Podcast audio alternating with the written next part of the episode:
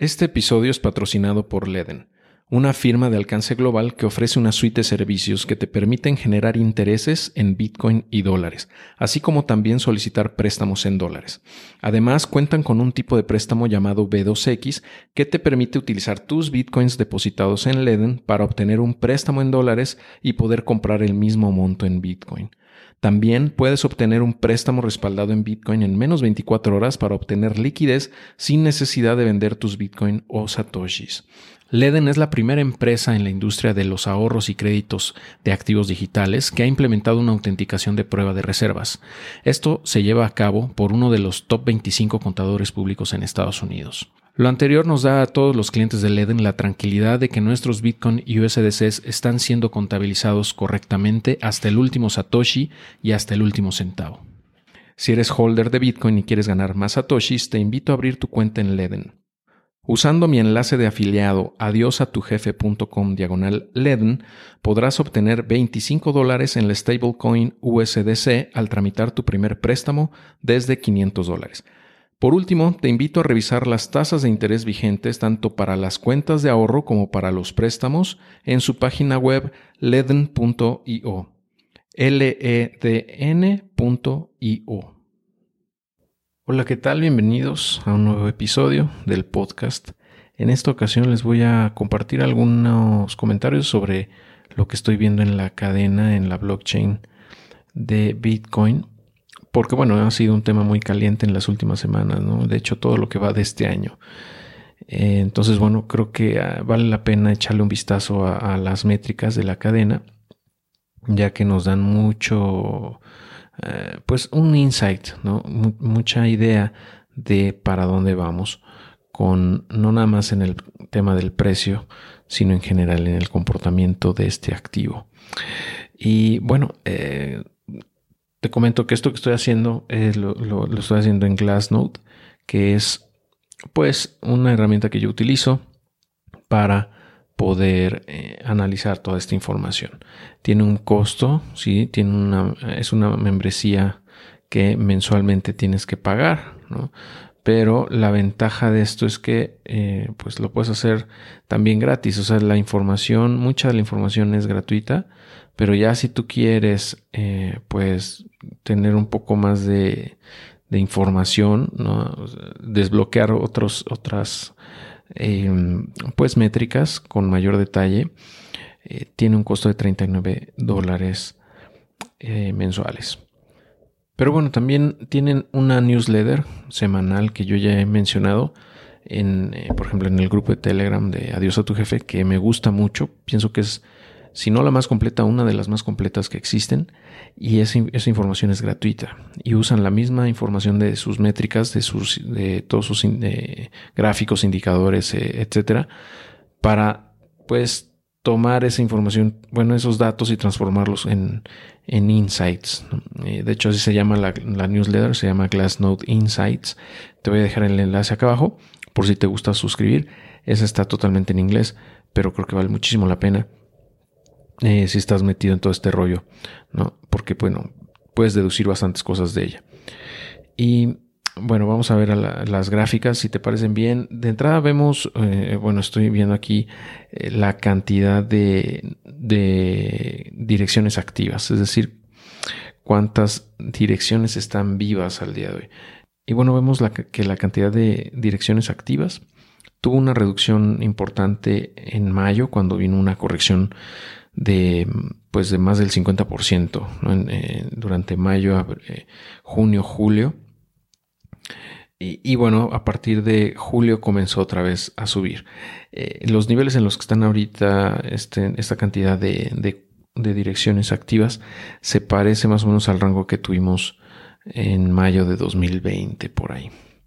Esto pues nada más nos indica cómo está en cuanto al uso qué, tan qué tanta actividad hay en, las, en el número de cuentas. Eh, ahora, si nos vamos a ver cuáles son la... O sea, este, este drill down, un, poquito más de zoom sobre eh, las direcciones que no tienen cero, o sea, que tienen más de un eh, más, de, más de cero, vamos, en, su saldo. Eh, vemos que ha subido, bueno, tuvo una subida muy importante a partir de mm, julio 2020 y ese crecimiento fue muy acelerado en los primeros eh, meses de 2021, después tuvo una corrección igual en mayo, pero esa corrección realmente es muy pequeña en comparación a lo que, lo que veníamos creciendo. O sea, esa reducción fue muy, muy chiquita y se ha mantenido estable durante todos estos meses, de, desde mayo hasta octubre, que es donde estoy grabando esto. Ahora, si hacemos un, no nada más las que tienen más de cero, sino las que tienen más de uno, que yo creo que es todavía más relevante porque eso nos dice eh, cómo están los holders, ¿no? Eh, eh, bueno, nos, nos permite inferir ¿no? cómo, está, cómo está la gente. Y bueno, vemos que hubo igual un crecimiento desde, de hecho, desde 2020, inicios de 2020 empezó a subir bastante. Y después vino una caída también importante en mayo, eh, pero desde, desde más o menos de junio fue donde hubo la caída más fuerte, a medios de junio, pero desde ahí para acá ha venido subiendo bastante rápido, muy muy fuerte y ya se encuentra en niveles eh, similares a los que estábamos viendo por ahí de noviembre de 2020. Entonces, eh, yo considero que esto es bastante alcista, ¿no? Es, es, es positivo porque nos indica que la gente que está invirtiendo aquí en estos activos, eh, bueno, en Bitcoin en específico, pues sigue, sigue aquí, ¿no? Y de lejos de irse, sigue acumulando. Ahora, si nos vamos a, los que tienen más de 10, eh, vemos que ha venido bajando, bueno, vino bajando desde que, eh, pues empezó el año, básicamente, desde finales de 2020 más bien, empezó a bajar fuertemente es decir, esto quiere decir que están tomando ganancias probablemente estas personas. Tomaron ganancias y cuando vino la corrección en mayo, junio, volvieron a empezar a acumular. Entonces hemos visto una subida en, la cantidad de, Bitcoin que tienen las cuentas que tienen más de 10 eh, Bitcoin. Y bueno, esto pues en resumen nos dice que eh, se sigue acumulando. Ahora, me voy a ver una métrica importante que es la cantidad de, Bitcoin que hay en los intercambios. Y bueno, pues si vemos de más o menos de 2000, marzo de 2020, fue el pico, eh, que bueno, fue cuando se vino todo el tema de COVID y ahí hubo una corrección muy fuerte en el precio que tocó los 3000 por ahí, 4000 dólares. Y fue el bottom, ¿no? El, piso que vimos durante esta corrección, de hecho, eh, que comenzó a inicios de 2018, ¿no? Entonces, eh, es el bear market, ¿no? En el bear market ese fue el piso, que fue por un cisne negro, tal cual, que fue el, COVID. Y ahí fue donde hubo un pico en eh, la cantidad de Bitcoin en los intercambios, ¿ok? Que era aproximadamente 3.117.000 Bitcoin. Y desde entonces empezó a bajar de manera importante tuvo un piso más o menos por ahí de abril de 2021, cuando había 2 millones y medio de Bitcoin en los intercambios. Y eh, empezó a subir cuando vino la corrección en mayo y se mantuvo estable y justamente a finales de julio eh, empezó a salir nuevamente el Bitcoin de los intercambios y ha seguido bajando durante todos estos meses y ahorita, eh, cuando estoy grabando esto a inicios de octubre de, 2021, el nivel de Bitcoin que hay en los, en los intercambios es más bajo incluso que cuando estábamos en máximos históricos, el máximo histórico hasta el momento que fue de 64 mil dólares. Eso es, desde mi punto de vista, muy alcista porque nos indica que cada vez hay menos oferta de Bitcoin en los intercambios. Esa escasez invariablemente induce el precio, ¿no? Ley de oferta y demanda tal cual. A menor oferta eh, y, mayor demanda, pues el precio tiene que subir. Incluso a menor oferta con una demanda constante, pues también el precio tiene que subir. Entonces ese es un, es un indicador que pues, seguido checo para ver cómo está, porque nos dice bastante de hacia dónde se puede estar moviendo el precio. ¿no? Eh, ahora, si nos vamos un poco más hacia atrás en la historia de Bitcoin, el nivel que hay ahorita en los intercambios, es similar al que estábamos teniendo más o menos en septiembre de 2018. Es decir, hace tres años. ¿Ok? Nada más para que tengamos eso en mente. Y bueno, sin contar que, bueno, durante todos estos tres años ha habido eh, se ha seguido minando Bitcoin, obviamente. Entonces, pues, eh, en realidad, si tomamos en cuenta esa, ese Bitcoin que se ha venido minando, pues en realidad es, eh, o sea, ese, ese, el, que estemos en los mismos niveles en los intercambios que hace tres años, desde mi punto de vista, es bastante positivo. Y de hecho es una tendencia desde mi punto de vista ya que se ve que te digo, desde marzo de 2020 empezó a bajar, como que ahí, o sea, de ahí para atrás, antes de marzo de 2020, el saldo de Bitcoin en los intercambios eh, venía siempre subiendo, poquito a poquito, pero se, se venía subiendo siempre, históricamente subiendo pero desde ahí para acá, desde marzo de 2020 para acá, ha venido bajando, con sus altibajos obviamente, pero con una tendencia a la baja. ¿no? Por eso es que estamos en niveles actualmente de septiembre de 2018 y si esta tendencia continúa, pronto vamos a estar en los niveles que estábamos eh, a inicios de 2018, que fue justamente cuando se vino la corrección del ciclo anterior, ¿no? de Bitcoin de 2017 que terminó por ahí de diciembre ¿no? de ese año. Y fue cuando llegamos al máximo histórico de ese ciclo, que fue 20 mil dólares más o menos. Entonces, bueno, esto, esto es muy interesante. Desde mi punto de vista es muy, muy interesante y nos dice mucho de que pues la gente sigue acumulando y sigue eh, pues eh, sacándolo de los intercambios. Ahora, ¿este balance qué significa? Bueno, pues que es Bitcoin que está ahí a la oferta, está disponible normalmente, la idea es que si lo metes en un exchange es porque lo vas a comerciar, ¿no? Lo vas a comprar o vender, eh, perdón, lo vas a vender. Entonces, cuando vemos que hay una reducción en, la cantidad de Bitcoin en los intercambios, pues indica que hay cada vez menos disponible para la venta. Entonces, si llega más gente a querer comprar, pues va a tener que pujar hacia arriba en el precio para poderlo hacer. Y esa es la, explicación y por eso es tan importante el, eh, este, esta métrica, ¿no? De la cantidad de Bitcoin en los intercambios. ahora voy a, voy a poner otra métrica que se llama el, famoso NUPL, que es el, eh, la eh, la utilidad o pérdida no realizada. ¿Esto qué me dice? Bueno, es, nos dice si la gente está en ganancias o en pérdidas, básicamente, en general, en total. O sea, de todo el Bitcoin que hay, que se ha comprado en la historia, con el precio que está actualmente, si estamos en pérdidas o en ganancias en promedio. Y ahorita estamos viendo que la gente tiene, con el precio actual de 48 mil, 49 mil dólares, está en profit. Entonces, eh, eso, quiere decir que, bueno, pues la mayoría de la gente ha comprado más abajo, ¿no? Y eh, bueno, justo cuando, incluso cuando venía la corrección de, de, mayo, entre mayo, julio, mayo y julio, y también julio de 2021, cuando tocamos un piso de 28 mil más o menos, eh, la mayoría de la gente todavía estaba en ganancias y no vendió. Entonces, ¿eso qué, qué quiere decir? Que pues la mayoría de la gente está aguantando Bitcoin, está holdeando, como decimos, porque espera, tiene una expectativa de que el precio suba. Entonces, por eso no lo venden. Eh, ahora, eh, si estás viendo esto en YouTube, vas a ver que eh, históricamente cuando llega al punto más alto, cuando se pinta de azul la gráfica, es decir, cuando el, indicador llega a punto 75 o más, normalmente es cuando estamos ya en una fase de burbuja, ya en un, en un nivel de precio que ya está muy caro, desde, o sea, con base en la información en la cadena, y normalmente antecede a una corrección eh, fuerte o el final del ciclo alcista. Entonces, en, en lo que va de este año, bueno, de hecho, de lo que va de todo este ciclo, todavía no llegamos a esos niveles.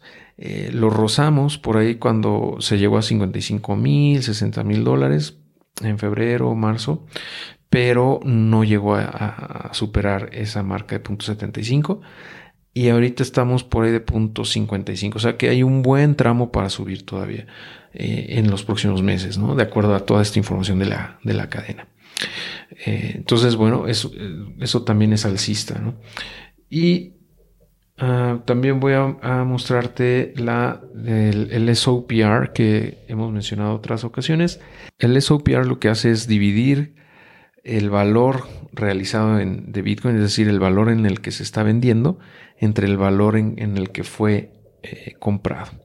Entonces, básicamente nos dice si la gente está vendiendo en pérdidas o en ganancias. Y eh, bueno, eh, estamos viendo que en lo que va de 2021, de hecho desde noviembre de 2020, había estado por encima del, 1, de la métrica del número 1, quiere decir que la mayoría de la gente que estaba vendiendo en promedio lo hacía con ganancias. Eso, cambió cuando se vino la corrección en mayo, de medios de mayo, y eh, pues estuvo oscilando ahí, subiendo, bajando del, número 1, pero en general la gente estuvo vendiendo en pérdidas durante mayo, junio, julio, y eh, a partir de finales de julio empezó a otra vez entrar a superar el número uno. Quiere decir que en promedio la gente está vendiendo ahora en ganancias. Y ha habido algunos puntos en donde ha regresado, ha tocado nuevamente por debajo del, número uno. Quiere decir que la gente de repente, cuando hay una corrección ligera, empieza a vender por pánico, lo que sea, y, hace, y realiza pérdidas. Pero en promedio, en, en general, lo que hemos visto en el último mes es que la gente está en ganancias y está tomando algunas ganancias, ¿no? Em, y aún así el precio se ha mantenido constante. ¿Eso qué quiere decir? Que, que eh, hay una demanda suficiente para el precio, para mantener el precio en esos niveles, eh, y que eh, pues pareciera que ese, ese, pico de corrección que tuvimos en mayo, junio y julio, pues fue suficiente para sostener el precio y, y comenzar nuevamente su, su fase alcista. Y bueno, por último, nada más para terminar en este breve análisis, porque no, no me voy a meter tan a fondo, pero eh, en este pequeño análisis estamos viendo ahora en esta gráfica, en la de la gráfica que se llama como, o se conoce como stock to flow. Eh, entonces, bueno, esta gráfica lo que nos dice, eh, bueno, es bastante popular, ¿no? Y asume que la escasez rige el valor de, de Bitcoin, ¿no? Entonces, este stock to flow básicamente lo que hace es eh, define o, se define por la, oferta que hay de Bitcoin eh, y el flujo de nueva producción de Bitcoin, es decir, los, que, los, los Bitcoin que se minan. Eh, o sea, es básicamente un índice entre la oferta que existe de Bitcoin y qué tanto Bitcoin se está generando con la minería. entonces, cada ciclo cada cuatro años aproximadamente se reduce la cantidad de Bitcoin que se mina en cada bloque, cada 10 minutos aproximadamente, a la mitad, ¿no? Se reduce a la mitad. Empezó siendo 50 Bitcoin por bloque, después 25, después 12.5 y ahorita es 6.25. Entonces, cada vez que hay esa reducción, que ya está programada desde, desde el inicio, eh, eventualmente ha tenido, después de unos meses, empieza a tener un efecto en el precio. Entonces, bueno, este indicador sería muy, muy útil en los últimos ciclos para ver si está muy caro o muy barato, entre comillas, con base en eh, este índice, ¿no? Y entonces, bueno, este indicador se usa mucho para intentar predecir el valor futuro de Bitcoin. Ya he hablado de esto en otros videos, pero bueno, nada más quería hacer un pequeño repaso, ¿no? El punto aquí es que en lo que vamos de este ciclo alcista que eh, comenzó digo, propiamente dicho, comenzó en mayo de 2020 cuando se fue, se hizo el halving, eh, el, el, halving más reciente, que fue cuando se redujo de 12.5 a 6.25 Bitcoin por bloque minado. Eh, el precio empezó a subir, como sabemos, a finales de 2020 y por algún punto, eh, por ahí de febrero, llegó a estar por encima de el valor que se predecía para Bitcoin, es decir, superó ese, ese nivel. Pero después, cuando vino la corrección en mayo, bueno, volvió a bajar. Entonces, ¿qué nos indica esto? Que eh, está, pues, eh, más barato, entre comillas, Bitcoin ahorita de lo que eh, sería el precio teórico con base en este indicador. Ahora, lo que hemos visto, por ejemplo, me voy a ir a la historia de este indicador, más o menos, voy a ver si me da 2012, ¿ok? Vemos que cuando hay, cuando está por encima del precio teórico, eh, normalmente se, se, eso es anterior a una corrección. Es decir, cuando se supera este indicador, pasa por encima del precio teórico, normalmente es cuando estamos en una fase de burbuja y eventualmente el precio tiene que ajustar teóricamente y regresar a, por debajo de, del precio teórico, ¿no? Y así oscila Pero lo que vemos ahorita es que estamos por debajo del precio teórico, que en teoría, de acuerdo a este modelo, el precio teórico actualmente debería ser de 108 mil, 109 mil y está en 41 mil, ¿no? ahora, eso no es una regla, básicamente es simplemente una, una estimación, ¿no? Pero bueno, lo que vimos en el ciclo anterior, en 2017, es que ese precio teórico se rebasó cuando empezábamos ya en una fase burbuja en 2017, en noviembre, más o menos inicios de noviembre, que superó los 5 mil dólares Bitcoin y de ahí se fue hasta 20 mil. Entonces lo que yo entiendo yo infiero de este indicador es que cuando rebasemos el precio teórico, y o sea que el precio suba por encima de 110 mil, 115 mil dólares, es que estamos cerca del final del ciclo alcista de Bitcoin de este, o sea, de este periodo, ¿no? De cuatro años.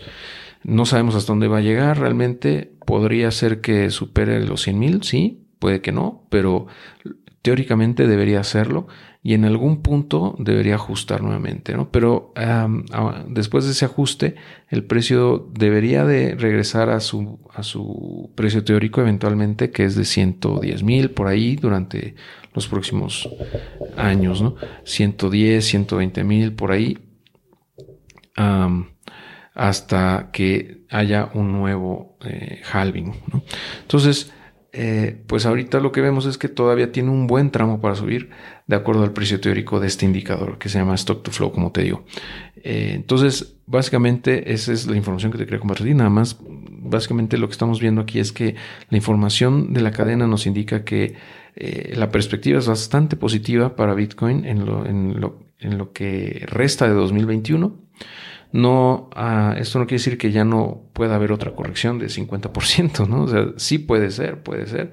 Todo puede pasar, pero realmente yo pienso que testeamos ya ese piso en los 28 mil dólares en, en, junio, julio, por ahí, de 2021, eh, y fue mucha la demanda de Bitcoin que hubo en esos precios, ¿no? Entonces yo lo veo como un piso en este momento muy fuerte, un muro muy duro.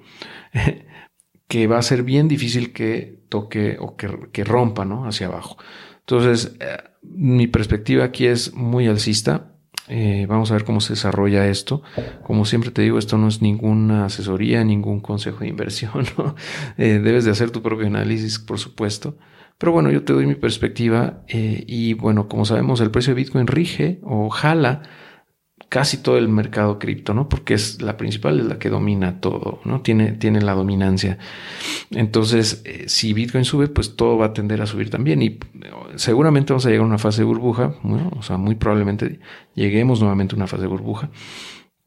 Cuando el NUPL, que te comentaba hace rato, esté muy, muy, muy alto, por encima del 7.5, en esa métrica, eh, pues probablemente estemos cerca del pico, ¿no? Ah, entonces seguimos desde mi punto de vista en una fase en la que deberíamos seguir acumulando. Y si después tu estrategia es tomar algo de ganancias, bueno, llegará el momento probablemente, ¿no? No sabemos cuál va a ser el pico en este, en este ciclo, todavía no lo sabemos. Eh, yo creo que desde mi punto de vista no hemos, no hemos llegado a ese pico, o sea, ese, ese máximo histórico actualmente de 64 mil dólares, pienso yo que pues, puede, puede romperse en los próximos meses de acuerdo a todo lo que estamos platicando, ¿no? Y no sabemos a dónde puede llegar. Teóricamente debería superar los 100 mil dólares, pero no lo sabemos. Ahora, si supera los 100 mil dólares, bueno, entonces estaríamos ya entrando en, una fase final del ciclo alcista que podría prolongarse durante varias semanas, incluso meses. No lo sabemos eh, y no sabemos hasta dónde puede llegar, ¿no? Eh, entonces, la estrategia de salida tienes que evaluarla. O sea, si vas a tomar ganancias, yo creo que deberías hacerlo de manera escalonada para no salirte y quedarte viendo cómo el precio se va a 200 mil, ¿no? Si es que pasa. No, digo, nadie sabe el futuro, obviamente, pero eh, se, vienen meses interesantes, sin duda. Este, y bueno, vamos a seguir atentos a lo que está pasando. Y eh, bueno, pues eh, dime qué te parece este análisis, si te, te aporta valor, si, si te gustaría ver algo más a detalle. Y bueno, con todo gusto lo, lo podemos revisar.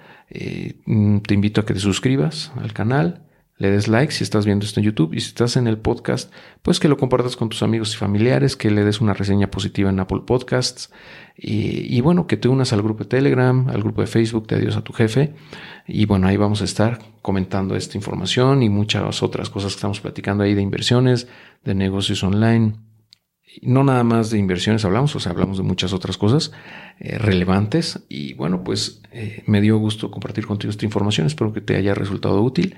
Nos estamos viendo muy pronto en una próxima ocasión. Saludos.